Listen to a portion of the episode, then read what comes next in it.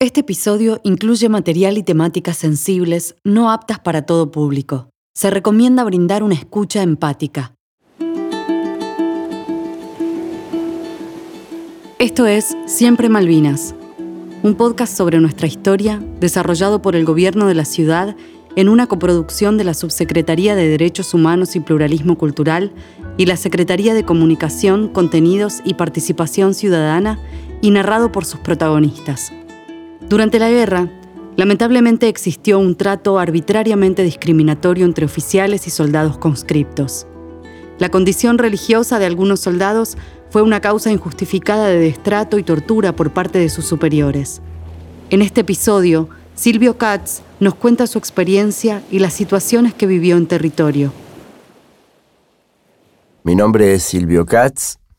Yo fui a Malvinas como soldado conscripto en el año 82, el 2 de abril, estaba terminando mi servicio militar obligatorio. Me faltaban 15, 20 días para salir de baja definitiva y, volver a retomar mi vida normal. Eh, nos enteramos a la madrugada que Argentina había tomado Malvinas y estábamos en el balcón de la compañía, nos sacaron a todos a informarnos, era, parecía una fiesta patria, había cánticos, gritos. Yo recuerdo que por mi parte sentí mucho miedo, mucho miedo, mucho susto y que pensé que, podía llegar a no volver.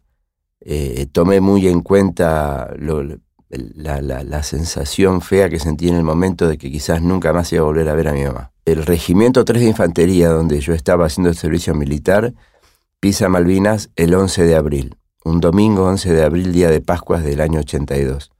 Lo primero que sentí al poner un pie sobre la isla fue emoción, mucha emoción. Era un momento histórico en la vida. Era como cuando uno veía al hombre pisar la luna. Yo estaba pisando las Islas Malvinas. Esas islas que nos hablaban en primaria, que era una cancioncita una vez por año, este, se, hizo, se hizo carne creo que en todos los que bajamos. Eh, la emoción duró poco, ¿sí? duró lo que duró esa sensación de calor interno que se fue yendo muy, muy de a poquito cuando, cuando el frío empezó a arreciar y cuando el hambre llegó. Una vez instalado en la isla, nos dimos cuenta de que el alimento no iba a alcanzar, de que el armamento era vetusto, el armamento era, no sé, quizás de la Segunda Guerra Mundial, eh, no iba a funcionar. Nos dimos cuenta de que nuestros superiores no iban a estar para protegernos, y una vez que nos dimos cuenta de todo eso empezamos a sentir una gran mayoría de soldados lo que llamamos nosotros delitos de lesa humanidad. Fuimos torturados, fuimos hambreados, estaqueados, fuimos este, obligados a poner eh, nuestros miembros eh, inferiores o superiores en el agua congelada, eh, y en, mi caso solamente por ser de religión judía. recuerdo todos los días de mi vida las palabras despierten al judío de y bueno, todo adjetivo calificativo que imaginen, que ninguno era bonito. Eh, me han acusado de matar a Cristo, lo cual siempre digo que me convierte en el veterano más longevo de la Tierra, ¿no? porque tendría dos mil años más o menos. Este, y la ignorancia hizo que me acusaran de, comandar el plan Andinia, algo que yo no conocía. Imagínense a la vuelta de la isla, eh, no existía Google como para averiguar Así que bueno, me hizo estudiar un poco, me hizo averiguar, meterme en bibliotecas eh, y, comprender de que era solamente bronca antisemita, eh, la misma bronca que ellos llevaban hacia el que era de color oscuro o el que quizás era de alguna provincia lejana, eh, es la que usaban para aleccionar a los soldados, que bueno, lisa y llanamente eran torturas. La, la discriminación religiosa yo ya la sentía en el regimiento, mientras hacía el servicio militar pero como estábamos, este, estaban en realidad muy expuestos a una denuncia o que uno saliera y contara, este, quizás era eh, menor, era limpiar los baños, las escaleras con un cepillo de dientes. El estar en la isla lo profundiza, lo profundiza porque ellos pueden demostrar su odio hacia lo distinto, quizás su miedo también. Uno va creciendo y va viendo que no solamente es odio, sino también miedo el, ver cómo el soldado natural para ellos no era torturado y era el que era llevado para que vea cómo se torturaba el soldado diferente, fue durísimo, durísimo porque hacían que nuestros propios compañeros quizás perdieran la convicción esa del compañerismo, la camaradería, que gracias a Dios hizo que yo vuelva con, todos mis sentidos. Hoy mis hijos se sientan eh, al lado mío o me acompañan a charlas que doy y hasta a veces este, se sorprenden por la forma que lo cuento, porque puedo contarlo como si fuera un cuento, una narración, una película, este, gracias a la ayuda de ellos. Ellos me enseñaron a contar Malvinas. Porque yo me di cuenta al principio, cuando ellos eran chicos, que yo lo contaba quizás de una forma muy violenta, con, mucha bronca, venganza. Eh, hoy, eh, gracias a ir a charlas con ellos, y aprendí, aprendí muchísimo que lo que tengo que generar es empatía, que lo que tengo que contar es mi historia desde, desde, este, desde esta forma de contarla, que la gente sepa. Eh, tengo que intentar que la gente no se sorprenda más cuando cuento que hubo torturas, y que las torturas no fueron de los ingleses hacia nosotros, sino por propia tropa. Quiero contar que, me interesa muy poco ser el héroe, ser valiente, me interesa ser justo y que mis hijos me juzguen justamente por eso. Para contar un poquito, para poner en, en, eh, eje todo lo que fueron las torturas y lo que yo llamo delitos de lesa humanidad y ellos este, le quieren dar otro nombre para, bajarle el precio, este, puedo relatar en, carne viva lo que fue. Eh, por ejemplo, fui estaqueado junto con Carlos Mialfi, un compañero mío que hoy vive en Uruguay, por el solo hecho de ir a buscar comida, la comida que ellos no me daban. Eh, no comer una semana e ir a buscar comida para ellos era delito, era eh, hacer quedar mal al país. Íbamos a robar comida, ¿sí? disiento de la palabra robar y si así hubiera sido, no merecía ser estaqueado, que fue el castigo que eligieron. Nos colocaron uno al lado del otro y el estaqueo es, para el que no conoce, es ponernos como, como el Tupac Amaru, ¿sí? cuatro estacas de carpa estirados de brazos y piernas atados a esas estacas. Eh, para, para también poner en contexto, estábamos semidesnudos, solamente en una remerita y un short. Imagínense 20 grados bajo cero, que era la temperatura de Malvinas en abril-mayo del 82, y como si fuera poco castigo, este, a mi compañero le pusieron una granada en la boca y le sacaron el seguro. Y a mí me hicieron orinar por mis compañeros, me orinaban encima. Yo al principio pensé, bueno, qué bueno, porque era caliente por lo menos, sentía calor en tanto frío. Eh, triste la realidad, a los pocos segundos cuando eso se empezó a congelar, y sentía como que cuchillos se clavaban por todo mi cuerpo, pero por todo mi cuerpo. Eh, el escuchar, eh, por culpa del judío traidor van a perder la guerra, y hacer que, mis propios compañeros sintieran bronca hacia mí o me acusaran de cosas que ni siquiera habían pasado todavía. El, sacarnos de ese estaqueamiento, y por ejemplo, en mi caso, por decir, eh, vos judío y bueno, todo lo demás, querías comida, bueno, abrir comida tirarla entre nuestros propios desechos, en donde íbamos nosotros a, hacer nuestras necesidades, apuntarme con una pistola en la cabeza y hacerme comer la comida de entre eh, el propio excremento. Ellos dicen que aleccionaban soldados, yo digo que me torturaron. La vuelta de Malvinas fue quizás, o seguro, mucho más duro que la guerra misma. Uno vino al país y, si bien este, el gobierno militar, el mismo que, nos llevó a la guerra, estuvo un año y medio más, pensó que iba a recibir contención, este, pensó en el Estado como una ayuda, y en realidad, bueno, ese primer año y medio no hubo y después tampoco hubo un gran cambio. Se nos tuvo alejados de todo, éramos los loquitos de la guerra, eh, cuando en la libreta que se usaba en ese momento del DNI, una libretita verde, veían la fecha de julio como baja del ejército, no conseguíamos trabajo, no conseguíamos trabajo, mandabas currículums y no te los contestaban siquiera a la gran mayoría, este, y no nos contuvieron ni siquiera desde la salud, no nos dieron un abrazo. Eh, tengo compañeros que dicen, no nos hicieron un puto desfile, nada. Nos llevaron a La Plata a darnos una medalla y nos basurearon adelante de todo el mundo, nos destrataron. Creo que a partir de ahí hubo, en la gran mayoría, un, gran cono de silencio que nos enfermó aún más. Yo pude hablar recién a los 15, 20 años de haber vuelto de la guerra. Eh, yo siempre digo que mi mamá murió sin saber la guerra que vivió su hijo. Y es triste, es triste porque que eso lo llevó a una depresión y yo perdí a mi vieja también siendo muy joven. Este, no solo viví una guerra, sino que encima quedé huérfano. Y, eso es, son dolores que me dejan Malvinas de que, no, no, se recuperan ni con terapia. Este, una terapia que hubo que salir a buscar, una salud que hubo que salir a buscar. Recién 20 años después, o un poco más, este, el país se acordó un poco que tenía veteranos de guerra y empezó a ocuparse de la salud, de darle una pensión. Eh, a muchos no le alcanzó, muchos no llegaron, y a muchos otros, como a mí, este, todo reconocimiento 21 años después ya no nos sirve.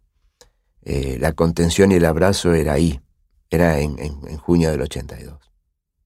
Estando en Malvinas, Digo que tuve la suerte de, que no se me cortara el piolín de la cabeza y no volver loco gracias a los vínculos que uno hizo con sus compañeros. Eh, así como hubo algunos que creyeron el discurso militar de que el judío los iba a traicionar, de que la guerra se iba a perder por culpa mía.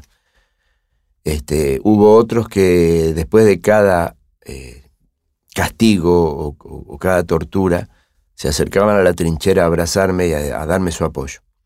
Eso hizo que haya un vínculo que digo, eh, nos miramos y, cada uno sabe lo que le está pasando al otro. Quizás haya algunos que mi relato no les guste, digo siempre, porque yo no, no santifico la guerra, porque yo no vivo la, gloria del grito de volveremos, de vestirme de combate, este, voy por otro lado, pero así todo, algunos a pesar de no estar de acuerdo, el abrazo está, eh, eh, la mirada cómplice, el compartir una comida está, el respeto. Eh, lamentablemente hay, una grieta, digo yo, entre los que quieren ser héroes y los que queremos que esto no pase nunca más, que, se va a agrandar porque cada vez los que quieren ser héroes quieren ser más héroes y cada vez los que no queremos más guerras queremos menos todavía. El día a día en Malvinas fue cambiando. Yo digo que el día a día en abril en Malvinas era hacer guardia mirando hacia la costa, que era donde decían que iban a desembarcar los ingleses, eh, volver de la guardia, sentarse a limpiar el armamento. Hasta ese momento por ahí había alguna vianda, algo para comer, eh, y era leer cartas. Eran esos em, cinco minutos de felicidad donde uno leía lo que le llegaba del continente. Podía ser carta de un amigo, carta de padres, o de algún colegio, que mandaban mucho. Eh, eh, eran esos cinco minutos donde uno se abstraía de estar en una guerra y decía, listo, o sea, es esto, vamos a volver más lectores por tanta carta que uno le llegaba. A partir de mayo, los ingleses empiezan a bombardear la isla después de hundir el buque General Belgrano. Este, empiezan las acciones bélicas y uno ya eh, de la guardia iba a apostarse a su posición, ya no durmió, ya no llegaba la comida, y ya las cartas escaseaban y uno leía cuando podía un minutito cartas viejas o alguna que pasara el bloqueo.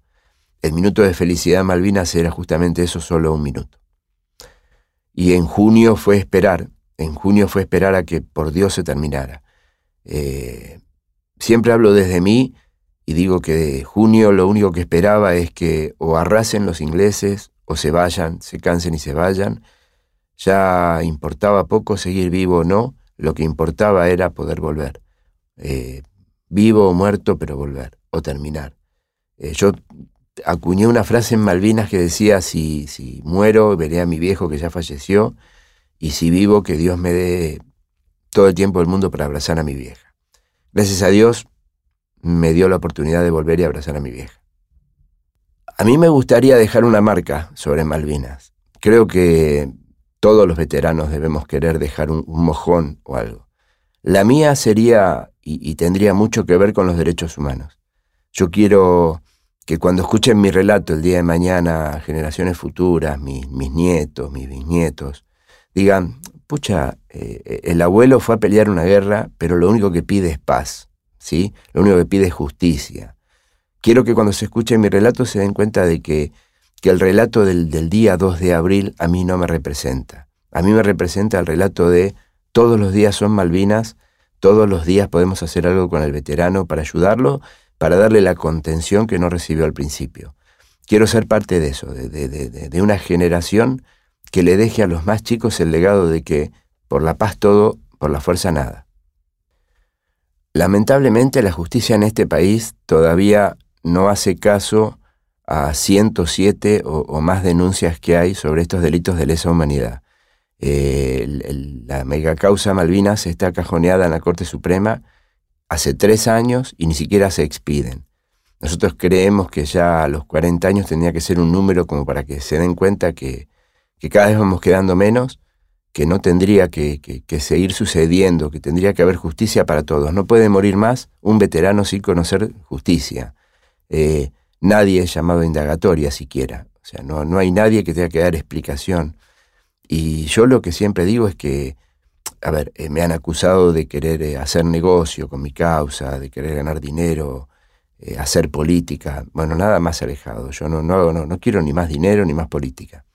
A mí me encantaría que el, el personaje que a mí me torturó le dé explicaciones a mis hijos. Porque mis hijos hace 40 años no, pues no tienen 20 y 17, ¿sí? Pero desde que nacieron, que tienen un padre que, que, sigue viviendo los avatares de la guerra.